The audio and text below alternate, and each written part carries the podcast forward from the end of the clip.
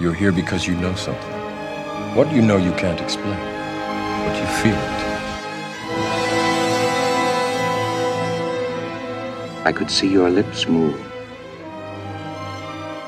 And the truth shall set you free! Herzlich willkommen zur 37. Folge von Cap vs. App. Wir besprechen heute Federico Fellinis Klassiker La Strada. Richtig. unsere alte Perle, ja? Ja, die alte Perle. Na, schlägt dir die Hitze auch ein bisschen auf den Kopf? Oder was ist ein bisschen los? früh, ich weiß nicht. Gestern aber spät ins Bett gegangen. deswegen. Oh, Vielleicht Okay. macht sich das jetzt bemerkt. Summer in New York. So ist es. Heiß, aber nicht so heiß wie in Deutschland, höre ich. Hier ist gerade Wärmerekord irgendwie aufgestellt worden. Das war auch das allseits bestimmende Thema, egal wo du warst. Beim Bäcker, in der U-Bahn, auf der Straße, in der Uni. Jeder sagt dir, wusstest du, dass heute der heißeste Tag des Jahres ist? So, Oder das heißeste Tag? Ja, Mann. Ja, es ist heiß. So ist es halt. Und im Winter ist es auch kalt. Wer damit immer ein Problem hat, ist die Deutsche Bahn. Aber das ist ein anderes Thema. Ich war ja ganz froh, weil ich bin ja nach München gefahren übers Wochenende. Hatte so gar keine Probleme gehabt. Es war alles hat funktioniert, die Klimaanlage, das Reservierungssystem hat funktioniert, was ja manchmal auch ein Problem darstellt. Die Züge sind gefahren, alles ist gut, alles läuft und dann genau wie letztes Mal auch kurz vor Südkreuz, das ist so eine Stelle, die ist so prädestiniert für Selbstmörder. Ah, Mhm. ja, ja. Weil da gibt es nämlich so einen Bahnsteig, wo dann halt wirklich die ICEs lang sausen und das ist sehr irgendwie schlecht einsehbar und co. Ja, und dann hat man da halt wieder zwei Stunden gestanden. Und dann auf einmal war der Zug irgendwie aus und dann ging die Klimaanlage nicht mehr und so. Weißt du? Mann, Mann, Mann. Ja. Kommen wir zu erfreulicheren Themen, wie zum Beispiel deinem Getränk, was sicher Kaffee darstellt. Ich muss ein bisschen was Bunteres reinbringen. Ich weiß nicht genau wie. Für mich ist es einfach zu früh, um Wein zu trinken oder ähnliches, alkoholisches. Ja, Oder du musst das nächste Mal einfach länger aufbleiben und dann einfach gar nicht schlafen gehen und dann als so Okay. Schlimmertrünkchen dann was wir zum Podcast haben. Es kann sein, Ja. dass ich dann wirklich nicht mehr verständlich bin, aber wir können es ja mal probieren. Wo ist der Unterschied zu sonst, frage ich mich da. naja. Was trinkst du? Ich trinke mal wieder einen Gerhard Klein. Das ist ja mein Weingut des Jahres bisher.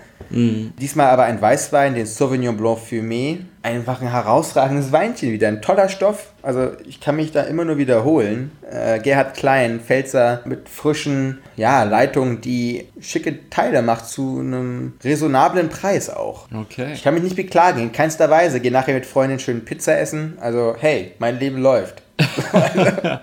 Trotz Hitze. da muss man immer das Positive sehen. Man kann ja auch immer mal sagen, wenn etwas schön ist. So, gerade wenn man dann einen Film wie La Strada bespricht. So, in dem es dem Protagonisten etwas anders geht als uns gerade vielleicht. Äh, ja, auf jeden Fall. La Strada, deutscher Nebentitel, das Lied der Straße von Federico Fellini. Es geht darum, dass Zampano, gespielt von Anthony Quinn, Gelsomina, gespielt von Giulietta Massina, von ihrer Mutter loskauft, damit sie ihm als Assistentin auf seiner Kleindarstellertour über die Lande behilflich ist. Gelsomina tritt dann neben ihm als Clown auf. Er behandelt sie nicht wirklich gut. Im Gegenteil, er ist grobschlächtig, ist nicht einfühlsam und misshandelt sie eigentlich auch psychisch. Und dann treffen sie auf ihrem Weg auf einen Zirkus, in dem dann auch Zampano ein längerfristigeres Engagement annimmt. In diesem Zirkus ist auch ein weiterer Darsteller, Kleindarsteller unterwegs. Il Matto, gespielt von Richard Basehart, der andere Seiten des Lebens Gelsomina begreifbar und sichtbar macht. Nur Zampano und Il Matto verstehen sich nicht wirklich, sind ein bisschen wie Katz und Hund, immer hintereinander her. Und in der Mitte ist Gelsomina, der neben ihrem eigenen Clownspiel auch ein weiteres Spiel gespielt wird. So, ich versuche ja immer nicht Sachen zu verraten. auch bei solchen Meisterwerken, die hoffentlich schon echt viele Leute gesehen haben. Du bist sehr ausführlich gewesen, auf jeden Fall. Ich bin ja eigentlich ein Mann der wenigen Worte, was man vielleicht nicht glauben mag, wenn man diesen Podcast hier hört. Nur es geht nun mal einfach darum, dass es eigentlich eine ziemlich einfache Story ist. Es geht um das Milieu des Zirkuses, ne, von Clowns und Kleindarstellern. Und es geht auch um sehr archaische Konflikte, die uns hier eigentlich gezeigt werden oder Zustände. Aber gerade für Gelsomina, die ja sehr vielseitig und facettenreich ist, braucht es meines Erachtens ein bisschen mehr Kontext. Ja. Ja, dieses Zirkusdasein, ne, das ist fast, du hast archaisch gesagt, feudal kommt mir auch äh, in den Sinn. Man hat nicht wirklich das Gefühl, dass das in einem erkennbar modernen Italien, beziehungsweise dass das festgemacht ist an einen Ort. Das ist ein Nirgendwo eigentlich. Diese Straße führt für die Figuren in dem Film nirgendwo hin. Es gibt kein Gefühl von Verortung oder ver besser gesagt Verankerung in diesem Film. Man sieht kein Kolosseum, man sieht kein Venedig da. Es ist eine Landschaft, die sich zum Horizont erstreckt und in der die Straße sich verliert auch nicht. Dieser Film ist eigentlich die Reise von einem Mann und einer Frau, die aneinander gebunden sind. Eine lange Reise, die auch keine Heimat hat. Die einzigen Wegmarker, die wir haben, das sind dann Spelunken. Das ist so Straßendreck, Gassen, die aber überall in Italien sein können.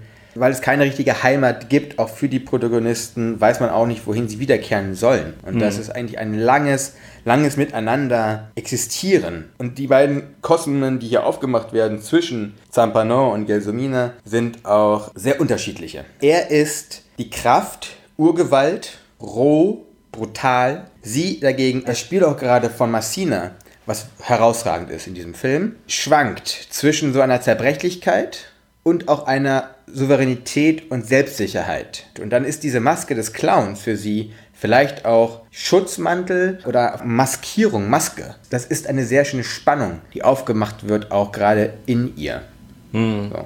Ja, sie ist schwer, schwer festzulegen. Das ist bei Sampano nicht der Fall. Er ist auch irgendwo Überlebenskünstler. Sie ist für große Strecken des Filmes einfach hilflos. Man hat das Gefühl, dass sie getragen wird vom Leben, dass sie sich gegen nichts stemmt, dass sie einfach, ja, auf dieser Straße, Straße des Lebens äh, mitgetragen wird. Es gibt Momente, in denen sie versucht, sich zu, sich zu behaupten, sich gegen diese Urgewalt Sampanos zu wenden. Aber das funktioniert auch irgendwo nicht. Das ist, sie ist äh, entmachtet, sie ist ohne Möglichkeit zu fliehen.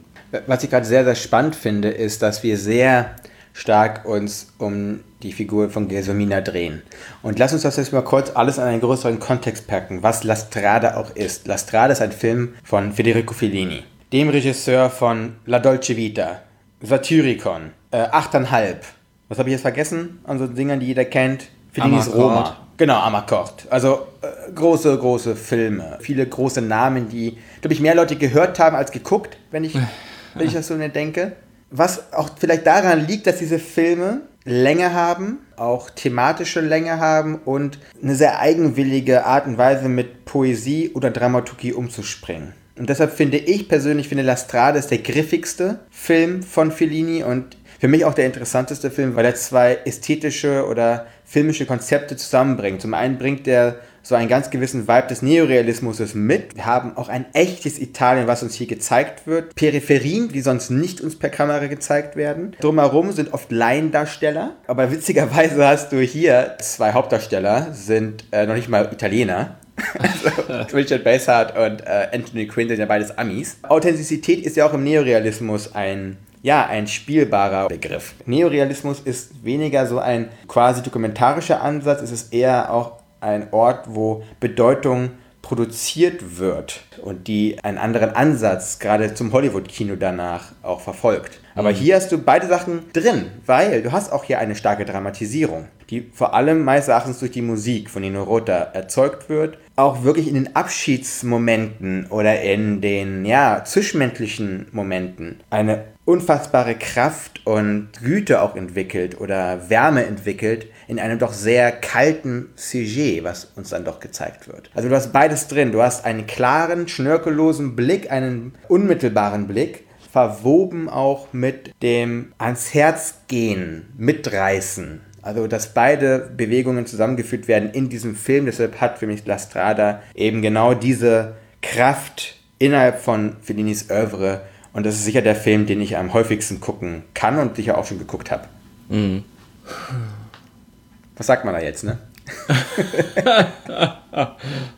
Ja, ich, ich finde diese Frage des Realismus immer noch interessant und vielleicht können wir da ein bisschen nachhaken. Es ist sicherlich ein sehr stilisierter Realismus. Das ist ein Realismus als Konstrukt auch, nicht?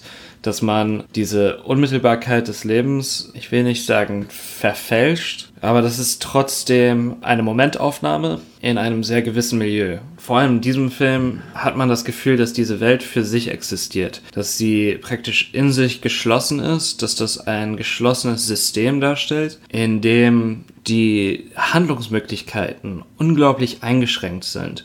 Es gibt ja für Gelsomina diese Auswege, die sie aber nicht wahrnehmen kann. Man hat das Gefühl, und das liegt ja auch sicherlich an dem fantastischen Schauspiel von Masina, dass sie, selbst wenn sie es wollte oder beziehungsweise sie möchte es ja, äh, sie weiß nicht, wie sie es realisieren kann. Und das ist dieses System, dass das, was ein Milieu ausmacht eigentlich, ist eben dieses Mittel zu sein, in dem äh, mhm. die, die Figuren schwimmen äh, oder untergehen. Also was du gerade angesprochen hast, ist, Gesumina ist hilflos, ne?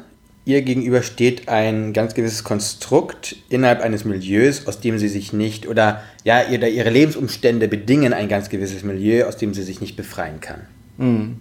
Witzigerweise, das ist gerade in neorealistischen Filmen ja ein zentraler Aspekt, dass eben Protagonisten uns gezeigt werden, dass uns der Alltag der Armen gezeigt wird, uns die Hilflosen gezeigt werden, weil neorealistischer Film ist, kann man sehr klar benennen, ab wann das war, nach dem Ende des Zweiten Weltkrieges. Ja. Und gerade der Alltag von Figuren ist wichtig. Und wenn wir jetzt, du kannst nehmen, was du willst. Du kannst La Terra Trema nehmen äh, von Visconti, in dem uns ein Fischerdorf gezeigt wird und die Leute hart arbeiten müssen aufgrund ihres Milieus und am Ende steht die Tragödie, weil ihr Fischerboot zerstört wird und sie sind am Ende ihrer Antworten. Oder nimm Umberto D., auch ein Sika-Film, in dem wir den Rentner äh, dabei sehen, wie er irgendwie versucht, sich eine, also eine frohere Zukunft irgendwie entgegenzugehen und von Schicksalsschlägen ähm, immer wieder auch zurückgeschlagen wird und dann auch einen Selbstmordversuch am Ende des Tages hat. Du hast alltägliche Figuren aus Milieus, die in der Peripherie auch gedanklich vielleicht liegen, in denen auch der Alltag durchzogen ist von Schicksalsschlägen. Und die Schicksalsschläge sind diese Auswegslosigkeit oder Perspektivlosigkeit, sind keine verdichteten Momente, die dann Plotpoints markieren oft in diesen Handlungen, sondern sie laufen weiter. Ja. Das ist dieser neorealistische Ansatz zu sagen, Verzweiflung und Ungerechtigkeit sind an der Tagesordnung. Und der Alltag ist tat- und das in jedem Augenblick. Und das sehen wir hier auch. Nur, was ich jetzt da entgegensetzen will. Der neorealistische Film hat dann immer auch ein politisches Programm daraus formuliert. Die Armen werden versklavt. Arme sind nicht schuld an ihrem Schicksal, sondern das Schicksal wird ihnen aufgestülpt, was ja auch, wirklich so ist. Ne? Wir sind ja beide auch ein bisschen linker orientiert wahrscheinlich. Deshalb müssen wir als Kollektiv dagegen etwas machen. Mhm. Das heißt, das Milieu muss sich als Kollektiv formen. Was uns aber hier äh, Fellini zeigt, ist, dass eigentlich es diese Schicksale sind dieser Person und auch ihrer Persönlichkeiten, die sind nicht änderbar. Da gibt es den ganz starken Satz von Il Matto, wo er sagt, ja, eigentlich ist Zampano nichts anderes als ein Hund, der mit uns reden will, aber uns nur anbellen kann. Es gibt auch changierende Stellen in diesen Persönlichkeiten. Das sind reiche, reiche Persönlichkeiten, nur Ihr Schicksal zwingt sie dazu, sich so zu verhalten, wie sie es tun. Menschen ändern sich nicht. Keines der drei Protagonisten im gesamten Film von Punkt A nach Punkt B verändert sich. Il Matto bleibt immer der Gaukler, der höhnisch ist und auch verspottet, was ihm auch dann auf die Füße fällt. So. Zampano ist der rohe, brutale Typ, der nichts anderes kennt als seine Muskelgewalt.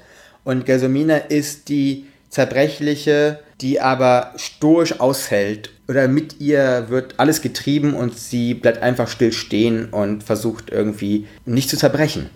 Die ganze Zeit. Du kannst daraus keine politische Folge entwickeln. Das ist auch nicht der Anspruch gewesen von Fellini. Nur die Umgebungsgeräusche um ihn herum haben hat alle gefordert. Yo, was ist jetzt das hier für ein neorealistischer Film? und witzigerweise, der Film ist von 54. 54 ist genau das Jahr, wo der Neorealismus geendet hat. Und ich finde, das ist genau der Ansatz, diesen Film für mich zu betrachten. Du hast einen Vibe vom Neorealismus, der hier drin ist, der aber filmisch, dramaturgisch, dramatisch anders aufgeladen wird und auch eine andere Konsequenz hat. Weil wenn ich, und dann bin ich auch gleich vorbei mit meinem Monolog, sorry dafür, wenn wir die letzte Sequenz nehmen, wo Anthony Quinn am Strand sitzt, eine so große Szene, in der uns so ein intensives Kino gezeigt, ein Kosmos voller Einsamkeit uns aufgemacht wird, ist das ein zutiefst persönlicher, ein zutiefst menschlicher Film, der ohne politisches Programm, ohne Ideologie auskommt, sondern nur ins Herz geht und nicht in den Kopf. Das ist dann für mich La Strada. Mhm. Ja, es, es gibt einfach keine Möglichkeit, ein Kollektiv zu bilden aus diesen Menschen. Ne? Das ist. Äh Nein, und vielleicht muss es das auch nicht sein. Das sind ja trotzdem auch einzelne Individuen. Und wir vergesellschaften sie irgendwie immer, ne? Wenn wir sie danach als Kollektiv auch bezeichnen wollen und wenn du ein politisches Programm hast. Nur, das sind persönliche Schicksale, das sind auch Gefühlsschicksale. Und selbst so jemand wie Zampano entwickelt auf einmal Gefühle innerhalb dieses Films. Nur er er, er kann sie nicht wirklich zulassen, nur für Sekunden bricht es raus. Aber nicht für sein Leben, weil er getrieben ist von seinem eigenen Schicksal und sich von dem auch nicht lösen kann, aber nicht aufgrund eines politischen Programms, sondern seines Herzens. Ja. ja. Ja, es gibt ja tolle Aufnahmen, da sind so, das sind so Nahaufnahmen von ihm frontal und hinter ihm, so hinter seiner Schulter sieht man Gelsomina im Hintergrund, so in der mittleren, auf der mittleren Ebene des Bildes. Ganz starke Momente, wo diese komplexe Beziehung visuell spürbar gemacht wird. Das ist vielleicht auch Fellinis, ja, sein großer Verdienst dass er das mit seiner Kameraarbeit, mit seinem Schnitt so begreifbar macht und so unmittelbar macht. Fellini ist für mich auch ein sehr poetischer Regisseur. Er bringt immer wieder Momente rein, die, oder ja, Szenen rein, Augenblicke rein, die verschoben sind. Hm. Die gibt es auch in diesem Film. Das sind so kleine, so kleine Ansätze, die sind in anderen Filmen etwas stärker. Sein letzter Film vor seinem Tod, Die Stimme des Mondes, konnte den Film nicht zu Ende gucken. Das war für mich überpoetisch. Also da habe ich, da hab ich, da hab ich, kein, hab ich keinen Fuß auf den Boden bekommen als Zuschauer. Da geht es halt darum, dass der Mondsüchtige, gespielt ist, wird das von Benini, Roberto Benini. Mhm. Der Mondsüchtige, wie auch immer der Protagonist heißt, wandert durch die Gegend und sieht halt überall so gewisse Phantasmagorien. Ja, so, das ist der Film. Jetzt weißt du Bescheid. Okay. Und das ist so überpoetisch. Oder nimm auch gerne sowas wie Satyricon oder Roma. Da hast du auch keine wirkliche Erzählung mehr, ne, sondern du hast mehr ein Gesellschaftsgemälde oder eine. Wir haben letztes Mal haben wir das Bild aufgemacht von einer Galerie. Du hast da eine Galerie in einem Film. Du, du mhm. hast verschiedene Bilder, die in einem Film zusammengefasst werden.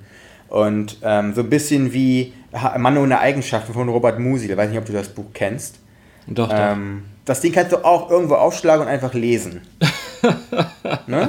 und, es, es, und, es, ist auch immer schick und immer toll. Mhm. Nur du musst das Buch nicht von A nach B lesen. Und genauso musst du sowas wie Roma oder auch wahrscheinlich Stimme des Mondes musst du nicht von A nach B gucken. Das ist wie Gedichte dann auch. Die kannst du dann lesen, dann liest du deine fünf Verse und dann schließt du es wieder. Dann holst du es wieder raus, wenn du Lust darauf hast. So. Und das ist das Poetische, was er dann irgendwie bis zu seinem, bis zu seinem Tod halt immer weiter konzentriert hat. Und deswegen mag seine griffigeren Filme für mich persönlich. Auch La Dolce Vita, ich mag den sehr gerne. Und da hast du auch mehr dieses Ding von dem Klatschjournalisten, mit dem auch Spiele getrieben werden, aber diesmal in einem anderen Sujet. Und dann ist das vielleicht ganz interessant, diese beiden Filme nebeneinander zu gucken. Also nicht nebeneinander, sondern nacheinander am besten. Sonst kann man sich nicht wirklich konzentrieren auf etwas. Und dann ist es ganz spannend, weil dann hast du ja so einen noch mit neorealistischen Anklängen ver verhafteten, auch im Sujet und dann hast du genau das Gegenteil, wo Lex Barker und Co. auf einmal eine Rolle spielen, das, die High Society von Rom und die, die Langeweile von Rom. Das ist dann vielleicht ganz spannend, dass auch Fellini selbst Spannungen hatte in seinem Werk, Konzentrationen auf einmal entwickelt hat, die auch in der Anlage schon hier sichtbar sind. Das ist vielleicht auch so ein Ding, was dann ein weiterer Verdienst von ihm wäre, ist dieses, ja, diese Lebendigkeit zu erzeugen du kannst einen Film von ihm gucken, eben, wann ist dann jetzt der Film gewesen? 93 oder so, und dann nimmst du den Film aus den 50ern, die sind so wie Tag und Nacht, aber haben trotz allem eine Verbindung. Hm, diese Beliebtheit. genau. Und dann zu gucken, was sind so diese Stellschrauben? Ne? Warum ist der eine Film so überpoetisch, so Poetry as fuck, und der andere hat so kleine Sprossen, die herauswachsen? Und was macht das mit mir als Zuschauer? Das finde ich, das ist so, weiß ich nicht, das ist so Jugend forscht was man dann machen kann mit diesem Oeuvre von Fellini meines Erachtens. Mm. Das macht viel mit allen, so dieses Oeuvre, finde ich. Das ist auf jeden Fall kein Convenience-Kino. Muss man einfach mal sagen. ja, ja. Vielleicht kommen wir doch zu Convenience oder zumindest leichteren Sachen mit unserem nächsten Special. Äh, wir das werden spannende Einleitung für diese Filme, die auf jeden Fall ich mir schon so ein bisschen ausgesucht habe. Mhm. Nächstes Mal besprechen wir Sommerfilme, der erste von zwei Specialen zur, äh, zum Ende des, äh, der Staffel. Wir machen jeweils beide drei Filme. Ich kann schon mal vorausschicken, meine drei Filme werden alle mehr oder minder in Rom spielen. Mehr will ich nicht verraten bisher. okay. Ja, dann bis zum nächsten Mal, ja. Bis dann.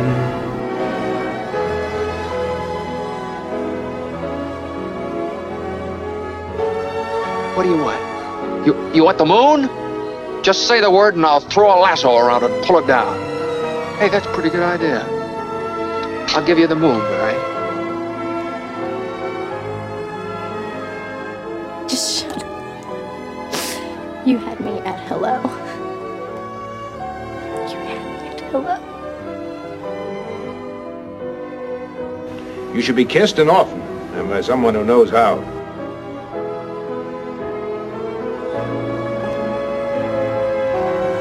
Also just a girl. Standing in front of a boy. Asking him to love her.